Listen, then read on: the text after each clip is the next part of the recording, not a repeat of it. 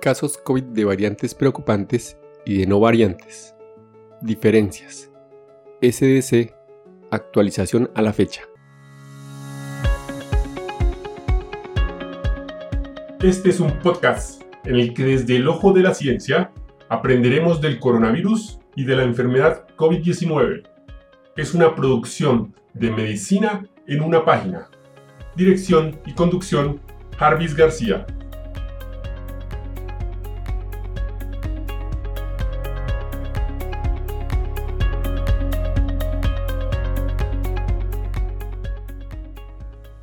El 28 de abril, en su página internet, SDC publica un estudio junto a siete países de la Unión Europea, Chipre, Estonia, Finlandia, Irlanda, Italia, Luxemburgo y Portugal.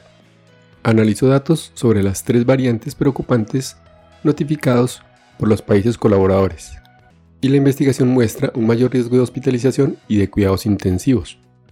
De 3.2 millones de casos de COVID-19 notificados en los siete incluidos durante el periodo de estudio, 23.343 tenían información sobre las variantes SARS-CoV-2, de los cuales 19.995 eran de las tres variantes preocupantes y 3.348 casos de no variantes, incluidos en este análisis.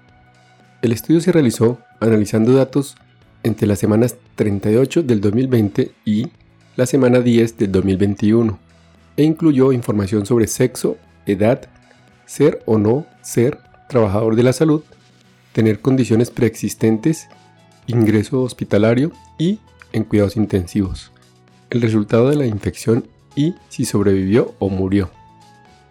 Aquí les dejo estos 8 puntos relevantes.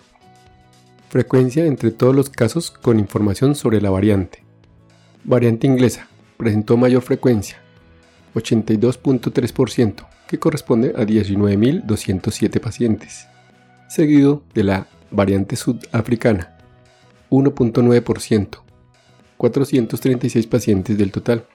Y por último, la brasilera, 1.5%, que corresponde a 352 pacientes. 2. La proporción de hombres a mujeres difirió ligeramente entre las variantes. Osciló entre el 49% y el 54% de los casos de hombres de todas las hospitalizaciones con cualquier variante. El 58.3% fueron hombres, lo que fue comparable a los casos no variante, que fueron 55.4%. 3.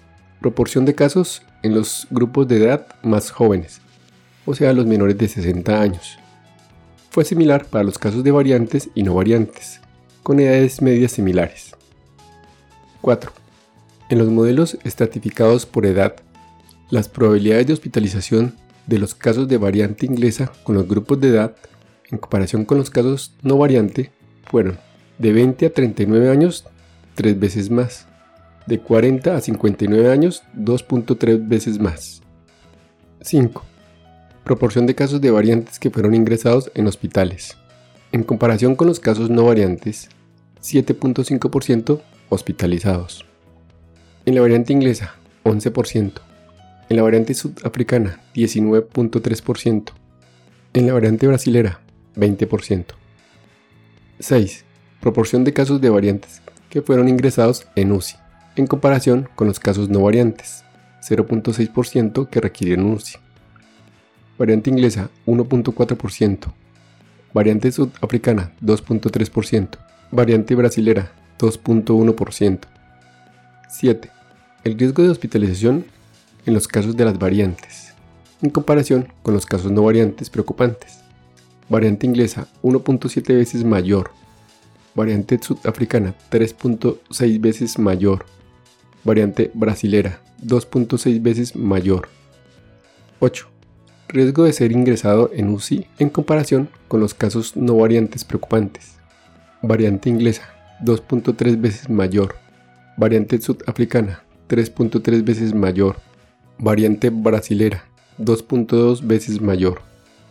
En conclusión, los hallazgos subrayan el aumento del riesgo de enfermedad grave asociada a las tres variantes preocupantes y un mayor riesgo de hospitalizaciones e ingresos a UCI asociado con las variantes SARS-CoV-2.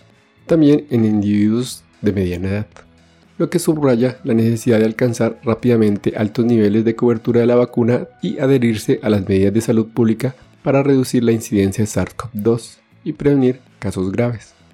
Las pruebas mejoradas y el rastreo de contactos implementados con un enfoque especial en casos con las tres variantes preocupantes también son medidas para reducir la propagación. Y hasta aquí el episodio de hoy. No olviden pasar por la descripción donde dejo los links para mejor revisión del tema. Chao, chao. Recuerden, pensando en el coronavirus, al enemigo es mejor conocerlo para acabar, acabar, acabar, acabar.